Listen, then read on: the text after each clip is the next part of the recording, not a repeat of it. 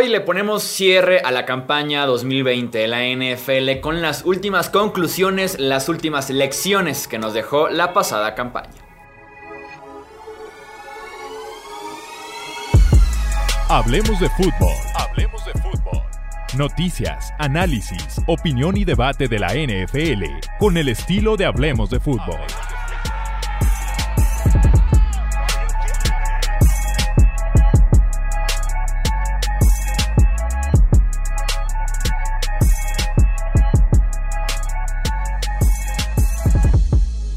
¿Qué tal amigos? ¿Cómo están? Bienvenidos a un episodio más del podcast Hablemos de Fútbol. Yo soy Jesús Sánchez y es un placer que nos acompañen a ponerle ya ahora sí el moñito a la campaña 2020 y que inicia oficialmente el off-season 2021. Un placer que me acompañen nuevamente en este episodio mis grandes amigos, la dupla Tony Romo, ya los conocen. Saludo primero con mucho gusto a Alejandro Romo. Bienvenido Romo. ¿Qué tal Chuy? Muchas gracias por la bienvenida Tony. Te saludo eh, con anticipación antes de que te presenten, pero pues bastante feliz de poder continuar con estos podcasts a, pesar de que ya se haya acabado la, temporada. Tony Álvarez, bienvenido, ¿cómo estás? ¿Qué tal, uh, Chuy, Alex? Un placer. Hace un rato que no platicábamos, ya los extrañaba. Y curioso, ¿no? Si algo he aprendido eh, en este tiempo desde aficionado y también trabajando de cerca de la NFL de alguna u otra manera, es que en realidad, si bien los juegos concluyen, la temporada como tal nunca termina, ¿no? Si estás muy metido en esto, de verdad es que en realidad la campaña nunca, nunca termina. Sí, no, realmente vienen semanas todavía muy movidas, sobre todo ahorita al principio del off-season, febrero, marzo, abril son las más movidas. Después si hay un pequeño bache, mayo, junio, julio, pero ya después retomamos fuerte con training camps, pretemporada y demás. Pero sí, Vamos a cubrir muy bien este off-season. Antes de pasar justamente con eso, tenemos que hablar unas últimas conclusiones, unas últimas lecciones que nos dejó esta campaña 2020. Eh, y como siempre les pregunto, ¿quién quiere iniciar? Vamos a presentar cada quien algunos puntos principales, los platicamos entre todos y vamos a ir con el ritmito. Ahora sí, ¿quién quiere empezar con su respectiva conclusión? Yo puedo empezar si quieren, para empezar con los campeones del NFL. Y lo que quiero platicar, analizar, como lo quieran ver, es que Tampa Bay pudo contra todos los pronósticos, ¿no? Creo yo que a inicio de temporada vimos mucha gente, se hablaba mucho de que ah, iba a ser un equipo de 9-7, 10-6, que apenas la iba a armar, esto y el otro. Y realmente creo yo que por la edad de Brady eh, no, no se pensaba tanto de este equipo y creo, más bien me incluyo en, en las personas que no creían lo suficiente en este equipo y que bueno, no tardó un poco en carburar, pero ya después de su semana de descanso del bye week nos demostraron que eran uno de los mejores equipos de la NFL, se llevaron una eh, postemporada excelente, de hecho eh, Tampa Bay es la primera defensiva en la historia en derrotar a tres quarterbacks que han sido este, MVPs del Super Bowl y de hecho MVPs de la liga también. Este, y de derrotarlos en postemporada y además en semanas consecutivas. Esto te habla de lo increíblemente bien que estaban coachados, de las ganas que tenían de ganar, de lo importante que es tener un líder este, tan, eh, tan grande, tan, con tanta presencia como lo es Tom Brady. Pero lo más importante de todo, creo yo, es la química que, tuvo el equipo no solo dentro del campo, sino también fuera de, que se dedicaron a acoplarse, se empezaron a llevar todos muy bien adentro y fuera del campo y terminaron con un anillo de Super Bowl. Sí, fue un, fue un camino, podríamos decir de ensueño, ¿no? Porque inclusive, si bien todos teníamos a Tampa Bay en postemporada, creo que coincidíamos en que no iba a ser fácil, de que Brady con todo y su talento, evidentemente la edad era, un detalle a tomar en cuenta, a pesar de que sí se armaron a la ofensiva todavía más, porque cuando recién vimos el grupo que tenían cuando llega Brady, sabíamos que era un grupo muy talentoso y que con Brady ahí nada más iban a mejorar, pero después empiezan a llegar algunas otras firmas interesantes, un corredor con experiencia, pero lo suficientemente joven y versátil para causar un impacto en Leonard Fournette. Obviamente Antonio Brown, que creo que si alguien lo ha protegido y, evidentemente la llegada de Rob Gronkowski. Entonces, todos esos detallitos nos hacían pensar en que este equipo podía ir profundo a los playoffs, pero yo creo que siendo objetivos, yo creo que nadie los tenía en el Super Bowl. Eh, porque había otros grupos que ya habían estado algún tiempo juntos ahí y creíamos que podían dar ese paso que tanto han batallado por dar en la conferencia nacional, ¿no? Un segundo paso Drew Brees con un grupo diferente ah, cuando ganó el primer Super Bowl, mismo es el caso de Aaron Rodgers, mismo es el caso de Russell Wilson y resulta y resalta que llega Tom Brady y este grupo de jugadores reforzado y como si nada, ¿no? Llegan al Super Bowl. creo que además existía después del 7-5, ¿no? Sí, del 7-5 en la semana de descanso. Creo que además existía como un cierto miedo con los famosos super equipos en la NFL porque ya los hemos tenido antes, ¿no? En los que era un buen grupo y después llegaron 3, 4 jugadores que se pusieron prácticamente de acuerdo, ¿no? Para poder llegar entre todos a reforzarlo y que por unas u otras, ya sea en el campo, incluso fuera de él, en la parte del vestidor, el ambiente y demás, no resultaban tan bien los super equipos en la NFL. Entonces, eh, creo que también existía como ese miedo de que, y, con tanto jugador en el vestidor al mismo tiempo, Bruce Arians, que, que, es un head coach de personalidad muy fuerte, si podía realmente compaginar cada uno de los aspectos para poder tener éxito adentro del emparrillado. Y fue así. Esa semana de descanso fue clave. Tiene que ver un poquito con una de mis conclusiones de esta temporada, que es de Bruce Arians siendo un genio, de cómo pudo ajustar después de la semana de descanso. Y que además a la semana de descanso llegan con 3 de 4 derrotas en los últimos, en los últimos partidos, incluyendo el 38-3 en contra de los Saints, incluyendo una victoria, una, derrota, perdón, que inician muy mal, como es la de los Chiefs en temporada regular. Les ayuda mucho ese bye week muy tarde por los veteranos del equipo, incluyendo a Tom Brady, a Rob Gronkowski, Lavonte David, Nam Consul en la defensiva. Ajustan muy bien y sí, ya se van perfilando para el campeonato porque ya no vuelven a perder desde ese semana 2 en contra de Kansas City. Sí, muy, fue un esfuerzo Sí, sí, sí. Fue un esfuerzo colectivo, diría yo, del cocheo, porque algo que, que platicamos justamente aquí eh, en el podcast es que esa defensiva era boom or bust, ¿no? Te podían salir a dar un juegazo contra un equipo top o simplemente los quemaban y los quemaban y los quemaban. Y creo yo que esa fue, digamos, el, el ingrediente principal para que pudieran llegar al Super Bowl y ganarlo. El, tener consistencia a la defensiva y que la ofensiva siempre estuviera caminando. Porque con la ofensiva no se tuvo tantos problemas, digo, al final de cuentas fueron 40 pases de anotación este, en temporada regular, tal vez con el ataque terrestre sí dejó eh, bastante que desear en temporada, pero lo principal fue la manera en la que Todd Bowles con Bruce Arians pudo hacer que esa defensiva fuera extremadamente estable. Y de hecho, si se lo ponen a ver, el quarterback en playoffs que más problemas les causó fue Taylor Heineke. Sí, fue su primera, esa primera ronda de, de postemporada con Taylor Heineke en contra de, Washington, del fútbol team. Eh, pero sí, ahí tenemos entonces la conclusión de Tampa Bay, medio mi conclusión de Bruce Arians que va por lo mismo, así que venga con tu conclusión, Tony. Sí, nada más para concluir rápido lo de, lo de Bucaneros. recuerdan que aquí platicamos que como que Arians no entendía que Brady pues sí tenía brazo, pero no podía ir profundo siempre. Eh, y sí, o sea, después sí, sí ajustaron en eso y creo que al final inclusive hablamos, ¿no? Que la defensa y el juego terrestre como que tomaron un poquito el mando y le facilitaron las cosas a, Tom Brady, ¿no? Eh, yo aquí ligo a un equipo que se quedó un pasito atrás, pero me parece que en términos generales tuvo un enorme paso hacia adelante, los Buffalo Bills, que vemos el progreso de Josh Allen, vemos cómo obviamente Sean McDermott es parte fundamental del desarrollo de este quarterback, pero hay un staff de coaches ahí que llaman poderosamente la atención, eh, liderado por el coordinador ofensivo para ayudar al desarrollo. Y creo que nadie tiene duda de la ofensiva con la llegada de Stephon Diggs, eh, la línea ofensiva que si bien a veces extendía las jugadas, Josh Allen tenía problemas para ahora sí que proteger la pelota, conforme avanzaba la temporada lo hacía mucho mejor.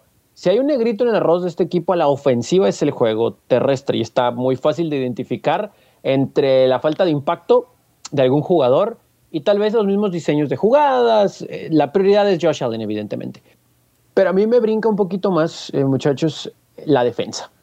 Porque es un grupo talentoso. Está alguien como Micah Hyde, está mm, Tremaine Edmond, jugadores de impacto sí, pero curioso, vemos las estadísticas y es exactamente lo que vimos en el terreno de juego. Número 4 en contra del pase, pero número 17 en contra de la carrera. Y cuando llegamos a diciembre, aún teniendo a gente como Patrick Mahomes, que él puede correr la pelota, tienes que poder detener la carrera. Y no hubo un impacto real ahí. Y también los juegos se le salieron de las manos en sus derrotas, quitando tal vez la de Arizona, que fue más un golpe de suerte. Entonces, me parece que aquí le falta un jugador de impacto. Y saben qué, voy a empezar a reclutar a JJ Watt para Buffalo. Porque si bien la edad, eh, sus lesiones, su historial, etcétera, creo que alguien así le puede ayudar a una línea defensiva que no tiene muchos nombres. Son buenos jugadores, pero si dependiera de ellos el ganar el juego para poner la presión en el quarterback rival, es, es, complicado para este grupo de Buffalo. No lo, van a lograr porque Jerry Hughes, que era el pass rusher principal de esta defensiva, no tuvo tan buena temporada. Y fue, creo yo, la temática con toda la defensiva en general. Venían de ser la segunda mejor defensiva en puntos en 2019 y la tercera mejor en yardas. Eh, venían también de ser la segunda mejor en yardas en 2018. Entonces fue inexplicable el bajón que tuvieron en Buffalo al punto de ser la 16 en puntos y la 14 en yardas. O sea, volvieron a la parte promedio, pero se había partidos en los que se comían demasiadas yardas, sobre todo en la parte terrestre, que es lo que mencionabas. Sí les quería muy bien una presencia como JJ Watt en la parte de la veteranía, en la parte de la producción. Pero creo que esta defensiva va a estar bien. Están ahí las piezas. Se mantiene Leslie Fraser como el coordinador defensivo por lo menos un año más. Entonces creo que deberían regresar ese buen estatus defensivo en 2021 y que puedan apoyarse una ofensiva que ya dio la explosión, que ya dio un paso gigantesco este año. Estoy de acuerdo, pero como lo dice Tony, yo creo que lo que más serviría de parte de JJ Watt, o sea, que sabemos que, que JJ Watt es el paquete completo, ¿no? Liderazgo, persona, producción, pero lo más importante para esta defensiva, creo yo, que sería el tener un, jugador ancla en la línea defensiva. O sea, un jugador que sabes que por ahí no vas a poder, eh, digamos, machacar, que sabes que le tienes que hacer este, cobertura o bueno, eh, que lo tienes que bloquear con dos hombres. Eso empieza a abrir espacios por otros lados y puede hacer que jugadores como AJ Epenesa, que por ejemplo los Bills lo tomaron en la segunda ronda del draft el año pasado, puedan tener un mejor desarrollo, empiecen a contribuir, digamos, de manera esporádica, pero que se empiecen a moldear para crear mucha profundidad en esa posición y así convertirse en una línea defensiva primero bastante buena y después convertirse en la defensiva que han sido, volver a reencontrarse con eso. Sí, empezar a liberar a los jugadores también sería muy valioso. Vamos viendo si Matt Milano se queda en la agencia libre, que es un excelente linebacker, pero que pudiera eh, marcharse de Búfalo. Siguiente conclusión, Romo.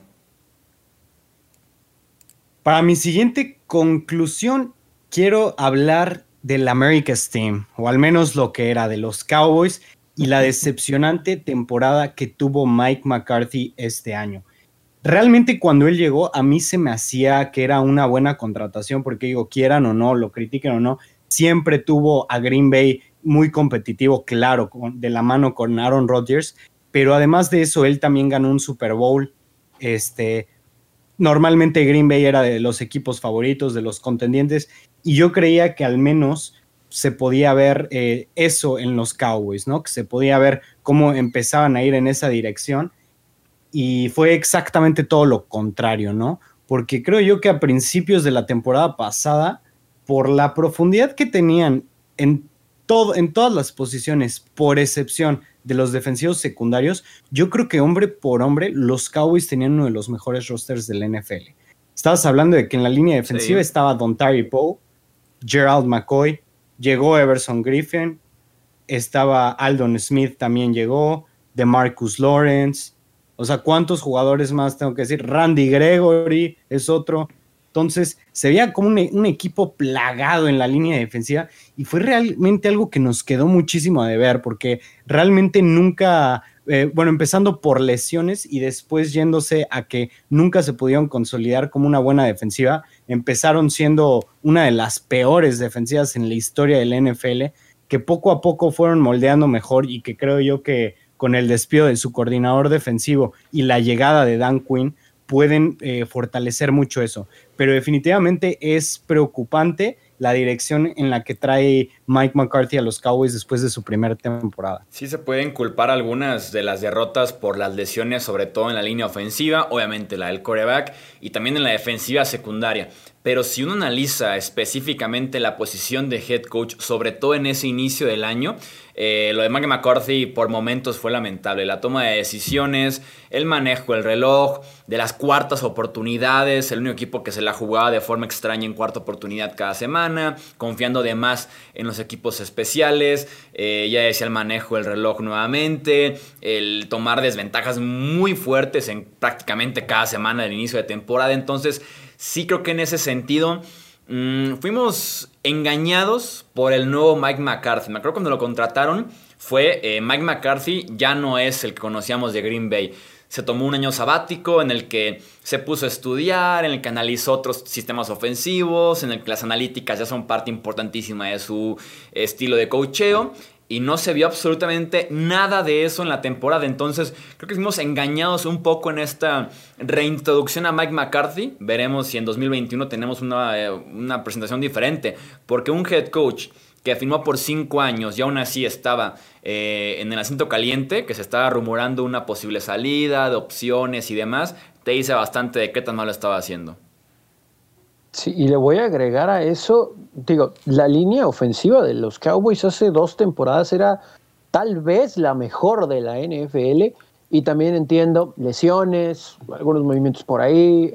Ok, vamos a, a decir que fue un año complicado para la línea ofensiva en cuanto a poder proteger a los jugadores que tienen quarterbacks, porque fue más de uno, y también el juego terrestre. Pero yo sí le voy a poner un alto grado de responsabilidad a Zeke Elliott, porque había momentos en otras temporadas cuando Dak tal vez dudaba un poco en la bolsa de protección o, o les faltaba algún receptor un poquitito antes de que llegara Mari Cooper, que Zeke se echaba el equipo a los hombros. Y si bien entiendo que aquí es un equipo, esperábamos algo, creo, similar esta temporada con la lesión de Dak que le ayudara un poquito a Andy Dalton, pero curioso porque inclusive cuando estaba todavía en la temporada activo eh, Dak Prescott, no podía proteger la pelota así que. Entiendo que cuando no hay por dónde correr, si tu línea no te ayuda, si no te bloquean, va a ser muy complicado tener altos números. Pero sí que tuvo muchos fumbles en la primera cuarta parte de la temporada que comprometió al equipo. Hay varios juegos en los que Dallas temprano sobre todo por cómo estaban jugando la ofensiva, decías, ok, les van a anotar muchos puntos. Este equipo, la defensiva va a tener problemas, pero va, a ser espectacular la ofensiva, no hay ningún problema. Hay manos seguras en los receptores, está Dak y Zeke Elliott, que es uno de los mejores corredores de la liga. Y resulta que Zeke tenía un fumble, te ponías abajo por dos o tres posesiones y aunque regresaba no les alcanzaba. Y después de una lesión de Dak y peor todavía. Entonces, creo que el juego terrestre en general batalló por problemas de la línea pero alguien que me decepcionó bastante, más allá de la producción, fue Zeke Elliott. Sí, sí, debe ser de las grandes decepciones este año en la NFL. Nos quedamos con los Cowboys para hablar de mi siguiente conclusión o la siguiente lección que tenemos de este año y es paguen la Dak Prescott. Creo que si Dak tenía cierta ventaja en las negociaciones entrando a la temporada 2020, se lastima, una lesión fuerte que lo deja fuera desde el quinto partido de la temporada. Y muchos decían qué va a pasar con su contrato, pues resulta que Dak tiene ahora todavía más ventaja entrando a las negociaciones en este off-season. En cinco partidos el récord era de 2-3 con todos esos baches que mencionas que se metían por fumbles, drops, eh, cuartas oportunidades y demás. Nueve touchdowns, cuatro intercepciones y promediando 371 yardas por partido aéreas, ¿no?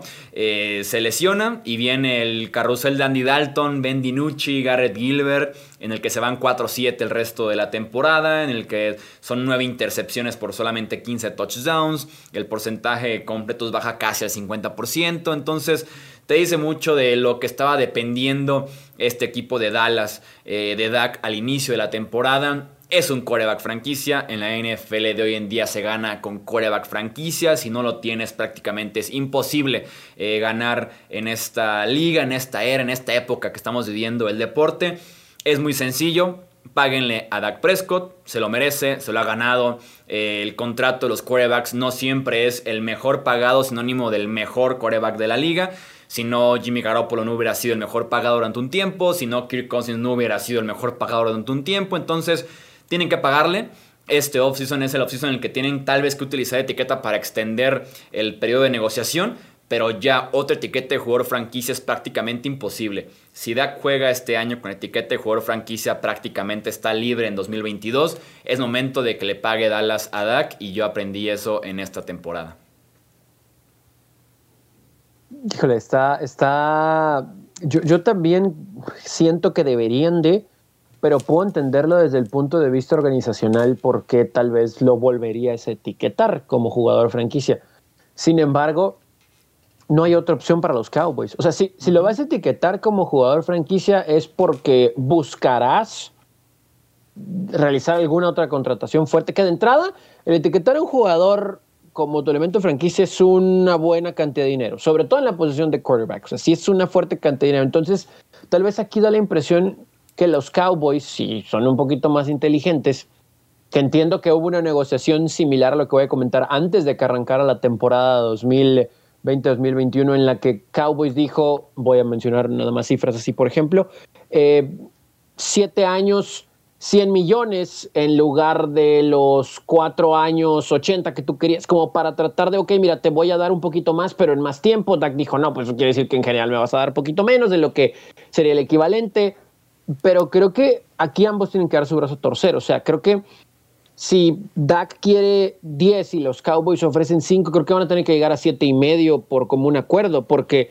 los Cowboys no están en una posición como para buscar un mariscal de campo. Buscar un mariscal de campo hoy en día en la NFL con un equipo en teoría armado, que hay que buscar dos, tres piezas para complementar, es regresar 3, 4, años. Y Dak creo que se quiere dar en, creo que se quiere quedar en Dallas y también es su mejor opción. No, obviamente va a haber gente que le va a poder pagar, pero creo que sí tiene ahí el equilibrio suficiente en la balanza a su favor y los Cowboys. O sea, entiendo por qué lo etiquetarían, pero creo que a largo plazo no es la respuesta hoy en día en la NFL. para mí está un poco difícil porque por un lado hablas de un equipo que se demostró que tiene todavía muchos hoyos, que no tienen mucho eh, espacio salarial, de hecho tienen, eh, tienen 18 millones y medio sin contar el contrato de, de DAC este, para el siguiente año, que bueno, obviamente se puede hacer espacio, se pueden hacer casi 40 millones por lo que estoy viendo de espacio salarial con puras reestructuraciones, pero creo yo que los Cowboys y Dak Prescott no van a ganar un Super Bowl si no hace un contrato que también beneficie al equipo. Estoy de acuerdo que quiera ganar mucho, ok, está bien, pero creo yo que si se, quiere meter al rango de estar ganando 40, 42 millones de dólares por año, va a perjudicar muchísimo a su equipo y van a seguir los Cowboys en la misma que están.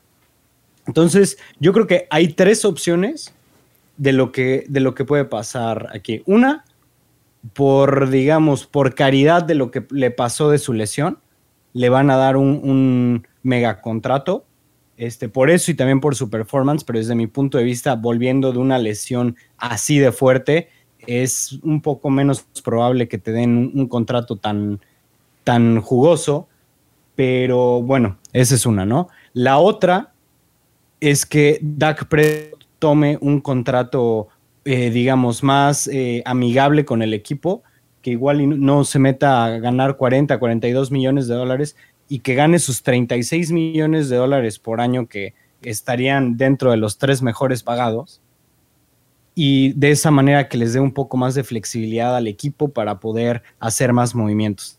Y la última opción, que me parece que los Cowboys la deberían de, la deberían de, pensar mucho es el etiquetar a Dak Prescott y buscar un cambio por Deshaun Watson. ¿Por qué? Porque a mí me parece que Deshaun Watson sí vale eh, lo que le pagan, ya tiene un contrato amarrado por los siguientes cuatro años, te evitas problemas de negociaciones respecto al, eh, respecto al salario, puedes dar, no sé, un par de primeras rondas y a Dak Prescott etiquetado, Dak recibe su dinero y los Texans reciben más picks para el futuro y reciben un quarterback franquicia. Sí, sobre todo si no están convencidos. O sea, si, si realmente Dallas no está convencido con Dak Prescott, creo que sí se debería explorar esa opción y así no dejas a Houston tan mal parado a futuro. No es de Sean Watson, pero es un muy buen quarterback también eh, este Dak Prescott. Si no está convencido Dallas, pudiera ser una muy, una muy buena ruta, o una opción en la que yo no le pago. O sea, no quise pagarle realmente nunca, ¿por qué lo voy a hacer ahora? Menos lo voy a hacer viniendo de lesión. Cámbialo. Eh, tienes que hipotecar gran parte del futuro porque vienen las primeras elecciones del draft que tienes que agregarle a Prescott para que se pueda igualar un poquito el precio con Deshaun Watson. Eh, pero insisto, yo oyendo otras opciones que posibles, yo le seguiría pagando a Dak y no sé quién fue el último quarterback top en firmar una extensión top que firmaron una extensión amigable con el equipo. Me atreveré a decir que nadie. Quitando a Tom Brady, que él no cuenta ni Russell Wilson, ni Deshaun Watson, ni Aaron Rodgers, ni Patrick Mahomes. Entonces, ¿por qué Dak Prescott debería hacerlo? Es mi pregunta. Eh, Porque, mira, por ejemplo, en cuestión de Aaron Rodgers, Russell Wilson, Tom Brady. Y digo, ni Kirk Cousins, ni Jimmy Garoppolo. Este, eso sí. Eso, eso no es hay porque nadie ve que las firme contratos amigables que, no se llame Tom Brady en Nueva Inglaterra. Entonces, ¿por qué Dak debería hacerlo en Dallas? A mí se me hace que, mira, primero que nada, ve de qué organizaciones hablas, ¿no? De Detroit, San Francisco es todavía la que dices, bueno, pero ahí no estaba tan inflado el valor de, los quarterbacks, ¿sabes? Pero eh, Minnesota, que nunca han ganado este, un Super Bowl, eh, por ejemplo, Eagles, Rams, o sea, equipos que dieron pues muchísimo, o sea, que dieron con... Es lo que cuesta hoy en día un coreback, o sea, es una organización pues buena o mala. Pues bueno, o sea, si lo quieres ver así y quieres, digamos, destinar Sí, muchísimo. Y, te quieres destinar a la mediocridad, o igual y no a la mediocridad, pero a no poner las piezas clave por falta de, espacio salarial, por la diferencia que 5 millones de dólares eh, anuales pueden hacer en, el roster. No, y creo yo que ni siquiera tiene que ver con el decir las organizaciones mediocres. Creo que han tenido. Está claro que tienes que ganar con un coreback en la NFL de hoy. Y creo que ha ido de la mano, ya veremos con los Chiefs, me intriga mucho ese caso, pero ha ido de la mano con que los últimos ganadores han tenido acuerdos amigables, pero tenemos a Tom Brady y los Pats, tenemos a Patrick Mahomes con contrato de novato, Carson Wentz con contrato de novato que estaba realmente jugando Nick Foles, entonces mm, yo no encontraría el... hay franquicias que sí pueden ganar sin firmar corebacks a esos contratos, o lo pierdes, es tu opción, o sea, lo firmas o lo pierdes al final de cuentas. O sea, ¿tú preferirías firmar a, Dak Prescott a la extensión que cambiar por Deshaun Watson y digamos Depende dos primeras rondas? Uh, preferiría a Dak Prescott y dos primeras rondas. no sé si la brecha entre Deshaun Watson y Dak Prescott sean dos primeras rondas. Uf, es que para mí, para mí de Ponlo tal vez en el papel de los de jugadores, o sea, elige a dos primeras rondas que sean de buen nivel eh, y súmalas a Doc Prescott y compara un poquito. Sí. Bueno, pero estás hablando de que a ver, ¿qué, a ver, te dejamos hablar, Tony, que no, no, es que es que eso es lo que iba a decir, o sea, creo que sí puedes tener un escenario en el que, digo, yo, yo, yo, yo, yo, yo, Tony, preferiría a Deshaun Watson, pero desde el punto de vista organizacional, creo que sí puedo llegar a un como un acuerdo con, con Dak de que, ok, yo te quiero pagar 5, me quieres cobrar 10, o quieres que te pague 10, ninguno de los dos porque vienes de una lesión y aparte también yo no me puedo dar lujo no tener quarterback, vamos a pagarte siete y medio, pero con esos picks de primera ronda, etcétera, creo que sí puedes tratar de construir tu roster porque eh, Sean Watt, digo, en este hipotético caso, que tal vez es la opción que menos posibilidades tiene de que suceda, pero la que más atractiva es. Eh, Por Russell Wilson. Creo que. Eh, ese es otro, digo, al ratito vamos a hablar de Russell Wilson, pero ese es, ese es, otro tema ahí que, que está interesantón. Pero yo siento ahí que a lo mejor vas a terminar pagándole más a Deshaun. Y ahorita, Alex, nos hablabas del salary cap más o menos de los Cowboys. Y todavía tienes que tapar hoyos en la defensa, en la línea ofensiva, secundaria. Me apuras y hasta equipos especiales. Eh, sí, o sea, está muy, muy tentador, pero también, si esa es la intención, no, no sé cuál vaya a ser la postura de Dak, porque pues también hay muchos jugadores que hoy en día optan por no querer jugar, no sé si eso también tenga que ver con el valor, no, no sé, no sé ahí cómo, cómo pueda resultar, ¿no? Sí, que pudiera extenderse todavía más esta novela, si lo etiquetan y no llega a un acuerdo, sí, pudiera extenderse hasta el verano y, más allá. De hecho, yo creo que es la primera vez que recuerdo que un equipo tiene problema en llegar a un acuerdo con su quarterback. Eh, con su quarterback franquicia. Pues está el caso de Kirk Cousins con los entonces Redskins, pero... Pero los Redskins no lo veían como Val, pues tampoco Dallas. ahí, sí lo creo. ¿no? se supone que ha rechazado contratos de 35 millones de dólares anuales, que es lo que está ganando Russell Wilson ahorita y que eso es, top, eso es dinero top 3. Sí, es dinero top. No sé si quiera. O sea, que, se ha, que se ha reportado ha sido los años lo que no le gusta a que él quiere un contrato de 3, 4 temporadas y da las, sus típicos contratos de 6, 7. Entonces, este. Va por ahí porque te acercas más a la agencia libre y volverá a firmar otro buen contrato. Pero bueno, ya tendremos momento para platicar de Dak. Tendremos un episodio justamente de off-season, corebacks y demás. Vamos con, con, las conclusiones. Vamos a seguir con conclusiones de la temporada 2020. ¿Quién iba? ¿Vas tú, verdad, Tony? ¿Vas tú con tu siguiente conclusión? Sí, vamos a darle un poquito de respeto a los Cleveland Browns, ¿no? Más allá de la historia y, y, de que, uy, los Browns, no, pues nada más una temporada de playoff en casi 30 años y etcétera, etcétera, etcétera, etcétera, y que la lista de quarterbacks es más grande que un pergamino de un rey de la Edad Media. Eh, sí, sí hay que, creo que darle un, extraordinario, extraordinario reconocimiento a su head coach, al staff, también a los jugadores. Sí hubo un momento, yo, creo que todos coincidíamos en que los Browns iban a ser protagonistas y íbamos a estar hablando de ellos, pero pues también estaba esa duda, ¿no? De si de verdad iban a dar ese paso para la postemporada. Porque eso era lo único, lo único que faltaba con los Browns, ¿no? Que ganaran, porque se supone que talento tenían. Se lesiona del Beckham, pierden horrible en Pittsburgh en la parte inicial de la temporada. Y ahí es como que decimos, mm, pues es que como que no, no sé, no sé, no, no, no van a ser los mismos Browns. Y después se encuentra una seguidilla de triunfos contra equipos inferiores que todavía nos, nos, también nos causaban ahí problemas. La forma en que perdieron contra Baltimore también. Entonces había muchos factores, pero sobre el final de la temporada creo que le tenemos que dar un, gran, gran crédito al head coach por cambiar un poquito la mentalidad, la cultura. Creo que también a Baker Mayfield, quien hemos criticado muy fuertemente en distintos puntos de su carrera. Y, o sea, aquí es el claro ejemplo de que es con juego terrestre, ¿no? O sea, le, en la medida en la que puedas ayudar a tu mariscal de campo por tierra, él va a poder tener éxito por aire cuando sea requerido. Y si nos ponemos muy exigentes, más allá de los árbitros, una jugada aquí, una jugada acá, etcétera, la suerte de los Chiefs o que ellos se la crean. Tal vez Cleveland tuvo que haber ganado ese último juego en contra de Kansas City. Eh, tal vez se presentó el escenario para que lo hiciera, ¿no? O sea, la lesión de Mahomes, eh, una serie ofensiva que no pudo continuar, que tal vez hubiera sido la ganadora después de tener a los Chiefs. Hay múltiples factores ahí, pero creo que los Browns, más allá de que si está Beckham o no, porque también eso es algo que nos demostró este equipo no necesitan a Odell Beckham para ganar. Tal vez van a estar mejor sin él, como distracción, etcétera.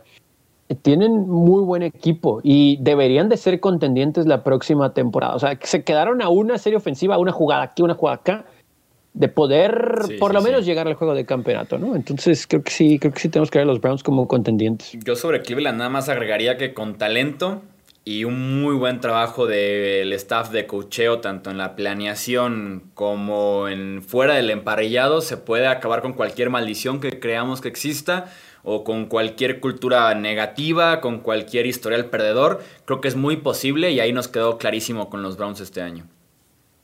Sí, a mí me parece lo mismo. Lo único que sí siento es que eh, requieren, digamos, replanear esa defensiva, que creo yo que tienen nombres en prácticamente todas las posiciones. Tal vez les haga falta un poquito de profundidad en la línea defensiva y en linebackers, pero tienen muy buenos jugadores en general y creo yo que esa defensiva estuvo muy flojo para el potencial que tiene para llegar, ¿no? O sea, estás hablando de que tiene jugadores como Miles Garrett, eh, Denzel Ward, este... Olivier Vernon, Sheldon Richardson. Olivier Vernon, ándale. Sí, sí, sí, son Exactamente. Muy buenos jugadores tienen y creo yo que eh, no he checado el cap que, traigan los Browns, pero sé que no tienen, sí, traen más de 21 millones con posibilidad a, hacer más por reestructuraciones, pero creo yo que se deberían de enfocar en, esta agencia libre en traer dos, tres jugadores que puedan llegar a ser, digamos, como eh, jugadores, eh, digamos, titulares, obviamente, que igual y no, no sean los mejores pagados, sin embargo, que puedan tener un impacto positivo en esa defensiva. Yo creo que eso es lo único que le falta, porque ya vimos que Baker Mayfield sí puede jugar bien, tiene un excelente juego terrestre. Eh, los receptores tal vez también por ahí falta, o sea, se vio mucho la ausencia de Odell Beckham, pero prácticamente están puestos a la ofensiva. Ya nada más es cuestión de, de que esa defensiva dé el siguiente paso. ¿Será el equipo más balanceado del norte? O sea, viéndolo fríamente, más mm. balanceado, ofensivo, defensivo, bajo terrestre, si necesitas hacer un pase, pueden hacerlo. Yo me sigo quedando con Baltimore. Mm. Sí, yo me sigo quedando. Baltimore con Baltimore no puede lanzar. Sí, pero corre mejor que todos y es la mejor defensiva de ese norte después de la de los Steelers. O sea, es el juego terrestre 1 pero es el juego aéreo 32. Entonces, eso no es mucho balance.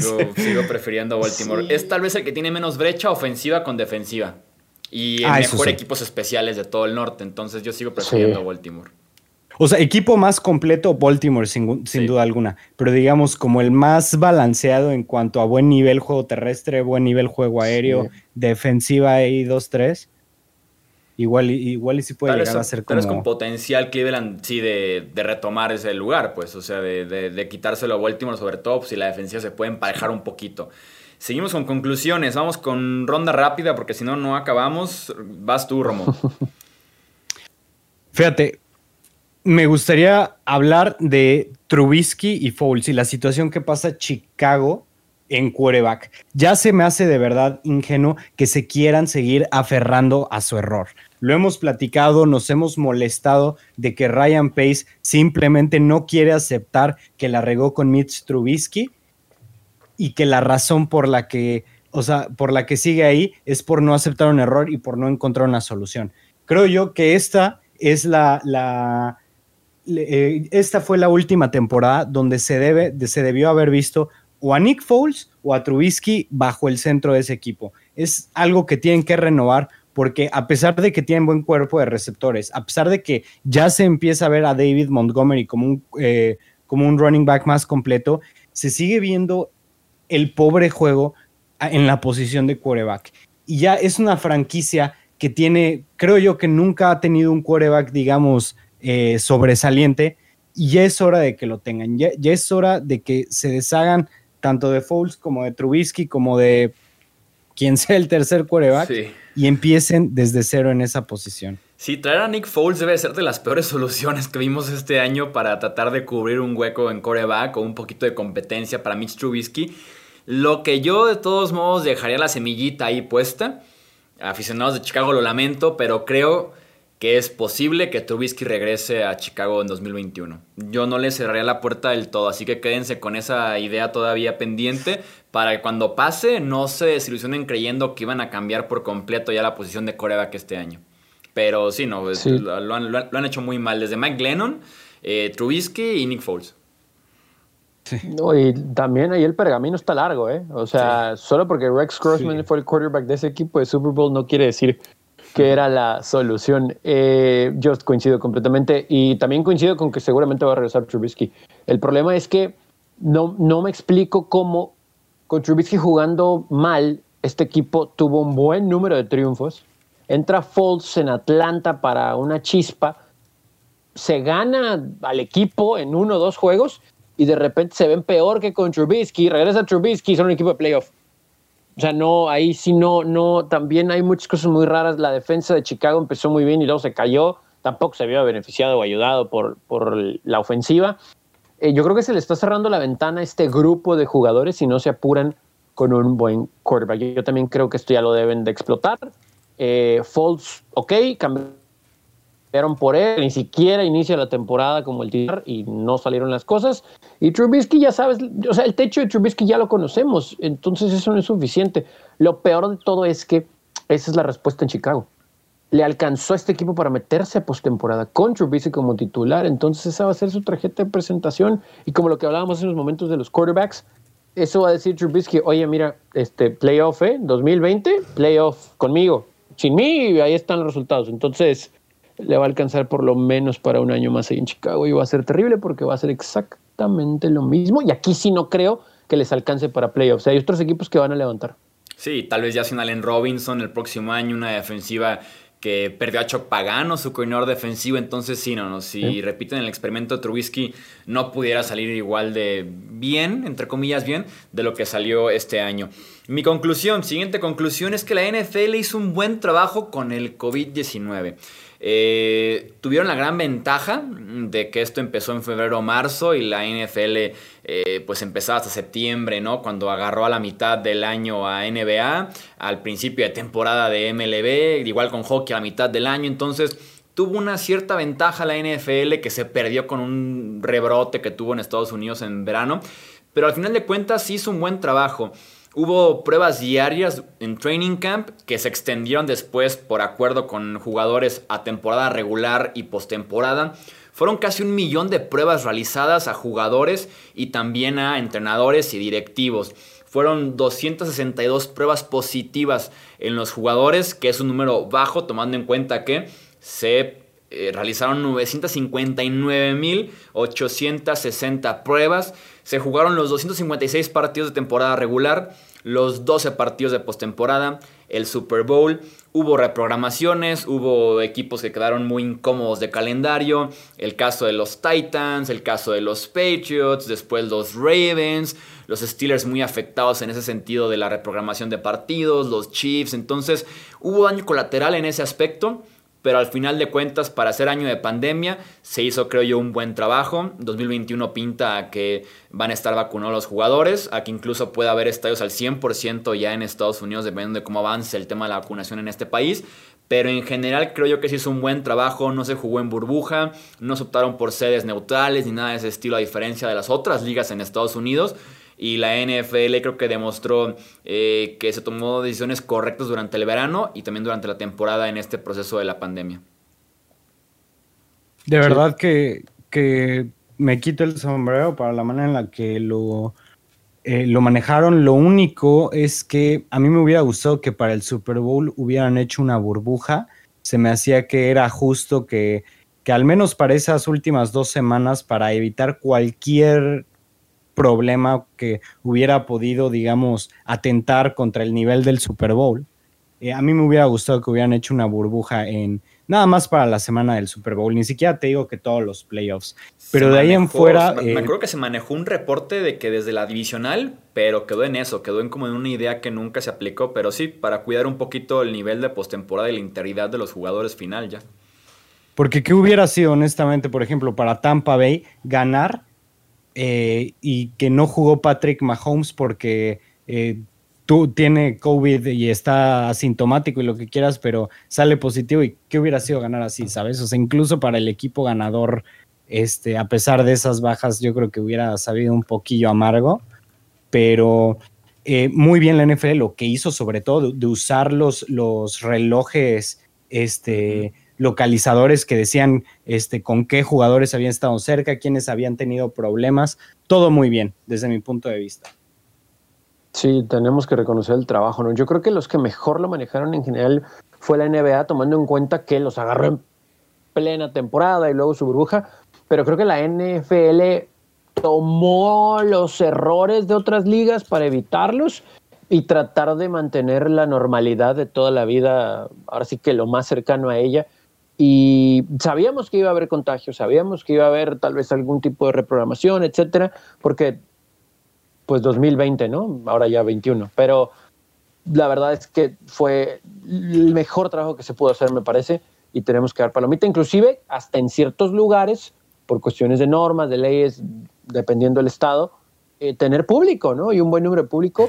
Y la verdad es que también lo que sucedió en Buffalo, por ejemplo, para el juego de playoff, me quito el sombrero con la idea de, ok, te vendo tu boleto, pero necesito tu prueba, ¿no? Si no eres negativo, no puedes venir. E, es, es, digo, no creo que todas las organizaciones puedan hacerlo durante ocho juegos de temporada regular, pero casos especiales, medidas especiales, y lo hicieron de una manera, la verdad, sobresaliente. Vamos con tu penúltima, Tony, antes de ahora sí ya irnos con la ronda más rápida del oeste, que sea la última de cada uno, pero te escuchamos, Tony, venga. Esta tal vez no va a ser tan, tan eh, extensa, los Atlanta Falcons. Y creo que por el puro nombre, eh, ya todos más o menos tenemos una idea de lo que vamos a platicar. Eh, problemas de staff de coaches, evidentes problemas defensivos que a pesar de que es algo muy curioso, en sus últimos dos cambios de coaches, eh, cuando viene el cambio la defensa tiene cierta mejora, ¿no? Pero sí es muy difícil, muy difícil poder ayudar, creo, a un grupo, sobre todo la ofensiva, más allá del talento de Julio Jones, de Calvin Ridley, que son jugadorazos y se complementan a la perfección, y con Matt Ryan ahí, y no pensar en que tal vez ya es tiempo también de empezar de cero porque si estás empezando a hacer en otros, o sea, no es un equipo que hay que parchar en dos, tres áreas. Es un equipo que tiene dos receptores, un quarterback veterano que nos deja dudas en ocasiones, a pesar de tener muy buenos números en general y que seguramente va a ser Hall of Famer, porque también hay que entender que hoy en día la NFL está baratillo, ¿no? Entrar al, Hall of Fame. Pero que no hay defensa, no hay secundaria, no hay staff de coaches y que Arthur Blank yo creo que es uno de los dueños más buenos de la liga, pero bueno en el sentido de que pues es que ya tienes mucho tiempo conmigo, te voy a pagar, o sea, lealtad con lealtad, aunque tiraste cuatro intercepciones. Exactamente. Entonces creo que Arthur Blank, creo que tendría que ser un poquito más duro, un poquito más exigente, ¿no? En ese sentido, y los Falcons, si siguen por este mismo camino, esté el coach que esté, eh, no van a poder ganar. O sea, yo sé que no han podido superar la debacle del Super Bowl contra los Patriotas, pero del líder Matt Ryan y Julio Jones tienen mucho tiempo en la organización y no ha pasado nada en Atlanta. Sí, hubo varias remontadas también este año para Atlanta, sobre todo al principio de temporada, aunque también al final cerraron con una en contra de Tampa Bay fatal. Eh, sí parecía cultura, se fue Dan Quinn temprano. Raheem Morris no lo hizo mal en el costado defensivo, sobre todo mejoró un poquito la unidad, pero dejaron ir después a ser coordinador defensivo de los Rams de Los Ángeles me da la impresión de que este el off-season para presionar ese botón de reset y cambiar a Julio Jones, cambiar a Matt Ryan, apostar por una nueva identidad del equipo, frescura en la franquicia. Al final de cuentas se quedan estos dos, pero sí da, la impresión de, de, que estos Falcons por segunda o tercera temporada consecutiva que se quedan en la orilla de las expectativas o de lo que nos pudiera dar realmente ese roster, ya sea por, por cocheo, por mentalidad o porque el talento al final de cuentas no rinde como se esperaba. Fíjate que yo pensaba lo mismo, pero viendo los contratos, eh, la forma en la que estaban estructurados, era imposible deshacerte de ellos. Especialmente de Matt Ryan, ¿no? Que tiene, me parece que 80 millones de dólares en los siguientes dos años, que es una completa barbaridad. Y bueno, Julio, Julio Jones también tiene una cantidad grosera. De hecho, este, por aquí tengo, por aquí tengo los números y, pero la cuestión es que a pesar de que ellos hubieran querido hacerlo, les salía más caro no tenerlos que realmente tenerlos. Porque deshacerte de tu receptor top y de tu quarterback principal, de tu quarterback titular, perdón, eh, de qué, o sea, ¿de qué te va a funcionar si no te libera cap como para empezar a crear todo eso, no? Igual iba mejor por la idea de, ¿sabes qué? Vamos a draftear un quarterback eh, con nuestra primera ronda, vamos a desarrollarlo, vamos a hacer que, se siente uno o dos años atrás de Matt Ryan, que le aprenda lo mejor que le puede aprender y que pues ya simplemente no lo vamos a firmar o igual y en el último año de su contrato pues ya igual este, está más, está más, ¿cómo se llama? Eh, o sea, está más amigable cortarlo, porque mira, aquí te va. Cortar a Matt Ryan este año les iba a costar 50 millones de dólares. Un dinero o sea, en dinero muerto. Que ya nos dimos cuenta este offseason que los equipos están dispuestos a ese tipo de cargos. Los Eagles están a punto de comerse como 37 millones por Carson Wentz y los Texans como también 30, 40 por Deshaun Watson. No es tanto por el tope salarial, aquí es por recuperar picks del draft y poder plantearte la reconstrucción a futuro. Ahorita el dinero no importa porque no vas a competir realmente por nada. Es recuperar selecciones, tener tu buen arsenal para ir por el coreback que tú quieras, para replantearte la defensiva, la línea ofensiva. A mí no me hubiera parecido mala idea y más porque se rumoraba que había interés fuerte por Matt Ryan en San Francisco, en Nueva Inglaterra, en Minnesota. Entonces, a mí no me hubiera desagradado la opción de, de darle reset de una vez, pero van a aguantar un año más los Falcons con Arthur Smith esta vez como su, como su head coach, a ver qué pasa con la ofensiva ahora que está, que está Smith detrás de, de ellos en Atlanta. Vamos con la ronda rápida, vamos con la última ronda, cada quien presente su última conclusión, ya para cerrar este podcast de la forma más rápida posible de preferencia. Para mí yo quiero hablar del Washington Football Team, de que a pesar de que a principios de temporada se veía con que iba a ser algo completamente desastroso desde el momento en el que perdieron su nombre, desde el momento en que se empezaron a, a liquear todas las cosas eh, respecto a, los niveles directivos del equipo. Yo pensé que iba a ser una temporada extremadamente triste para este equipo, pero sí una decisión buena tomaron fue el traerse a Ron Rivera a un verdadero líder, a un, a un verdadero profesional en todo, en, toda la extensión de la palabra y ponerlo a él con eh, la, la facultad de manejar su roster por completo.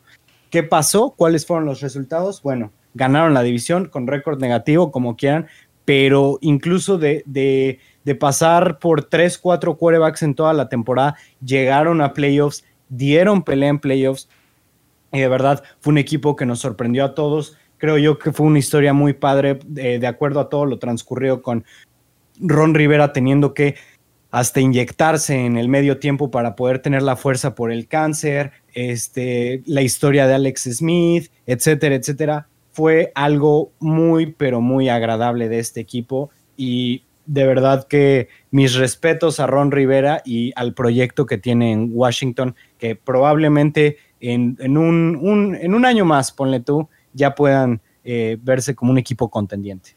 Sí, hablando justamente de cambios de cultura de un año a otro y aparte viniendo un off-season súper turbulento con el Washington Football Team. Mi conclusión, mi última conclusión de la temporada es que Tyson Hill no es un coreback titular en la NFL. Lo vimos cuatro partidos, iniciando con los Saints este año. Si bien ganó tres y perdió solamente uno, quedó mucho, dejó mucho a desear, quedó a deber fuerte en el emparrillado desde la posición de coreback, ya sin dejar de moverlo como running back, wide receiver, tight en equipos especiales. Viéndolo solamente como coreback, no dio, no, dio el ancho, no dio la talla, no cumplió Tyson Hill. Si nos lo prometieron como el próximo Steve Young, que era lo que decía eh, Sean Payton al respecto, eh, claramente no lo es. Me queda claro que por eso existe un interés muy fuerte en firmar a James Winston y mantener a Tyson Hill en su mejor rol, que es haciendo un poquito de todo, pero no como un coreback convencional, no como un coreback del primer, segundo y tercer down en la NFL, por lecturas, por precisión, por cómo procesa la información, creo que no es la opción de Nueva Orleans. No me gustaría que ese roster que todavía es muy bueno con Alvin Camara, con Michael Thomas, la línea ofensiva, Emmanuel Sanders, la defensiva, se desperdicie con Tyson Hill como su coreback Preferiría y por bastante a James Winston como, sucesor de Drew Brees. Y creo que eso ya es decir bastante más de Tyson Hill que de eh, James Winston. Sí, totalmente, totalmente de acuerdo. No, está, está para pensarse, pero es una, es una fuerte declaración, pero eso quiere decir cuál es la situación en Nueva Orleans con Tyson Hill. ¿no? Eh, voy con la última yo creo que aquí en el podcast somos muy fans de Russell Wilson y yo siempre he sido muy fan de Russell Wilson, pero tristemente Russell Wilson ha entrado en ese abismo de quarterbacks muy, muy, muy buenos en la liga, en la historia, pero que solamente tienen... Y entiendo que esto es un deporte de equipo, pero también entiendo que los quarterbacks elites, el Mount Rushmore de los quarterbacks, hacen a su equipo mejor. Y hay momentos en los que tristemente Russell Wilson ha mostrado lo contrario. Lo que nos dejó, creo, este 2020 con Seattle, me duele mucho decirlo y admitirlo, pero ha entrado un poquito en, en esa situación de ser un quarterback muy, muy bueno, pero que hasta ahí. Y tal vez es un poco injusto, porque tal vez debería tener otro anillo de Super Bowl, si no es porque alguien decidió pasar la pelota y no correrla, ¿no? En zona de gol. Pero también en esta temporada Russell Wilson en los primeros siete juegos tuvo múltiples, múltiples de dos touchdowns o más. Después de la semana siete, solamente tuvo uno de más touchdowns, que fue contra los Jets, que seamos realistas, eso no cuenta. Es como jugar contra, no sé, quitarles dulces a los niños. Y después tuvo solamente cuatro de dos touchdowns o más. Sus números claramente fueron en declive, que fue algo curioso en comparación con la defensiva del equipo que empezó muy mal y mejoró. Y también entiendo que conforme avanzó la campaña recuperó corredores. Pero Russell Wilson tenía una toma de decisiones terrible, una regresión de verdad impresionante para un quarterback de lo que creemos es su nivel, no solamente por las intercepciones, que llegó a lanzar, sino también porque había ocasiones en las que o no se atrevía a correr cuando sabemos que tiene la capacidad de hacerlo, o inclusive pasar la pelota en una ventana muy pequeña donde ni siquiera podemos decir que había la oportunidad de que su receptor la atrapara. Tiene talento alrededor de él, más allá de sus declaraciones de que no le gusta que le estén pegando, a que quarterback le gusta eso, pero creo que su línea ofensiva es lo suficientemente buena como para darle tiempo. Russell Wilson ha mostrado una regresión y es lamentable, porque más allá de que creo yo que Aaron Rodgers es elite, que Drew Brees es elite, son quarterbacks que solamente tienen un anillo. Y los quarterbacks que solamente tienen un anillo están en un grupo muy lejano a los que hacen a su equipo mejor y a los que tienen por lo menos dos. Y si no, ahí están sus caras, ahí están los números. Tom Brady en New England, tal vez el año que de verdad tuvo un buen grupo de receptores, no ganó nada. Cuando tuvo basura, resulta que ganó seis. Sí, vamos. Es, triste, pero Russell Wilson me, ha preocupado en los últimos años. Sí, fue una regresión fuerte. Vamos viendo cómo le va a Russell Wilson, cómo rebota en 2021 con nuevo staff ofensivo. Se criticó mucho a Brian Schottenheimer, perdieron agresividad y de ahí viene un poquito la regresión. Vamos viendo qué tal rebota, porque si es un coreback que lo necesitará y fuerte en, 2021 y que Seattle sigue eh, requiriendo de un buen nivel por parte de su coreback para seguir compitiendo en la NFL, sobre todo en esa división tan, pero tan brava que va a ser el oeste de la NFC en 2021.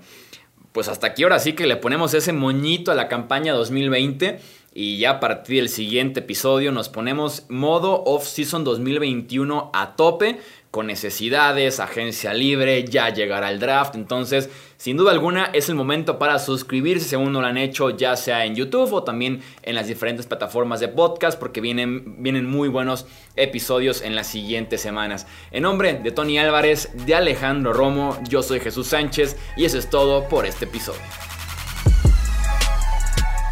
Gracias por escuchar el podcast de Hablemos de Fútbol. Para más, no olvides seguirnos en redes sociales y visitar hablemosdefutbol.com.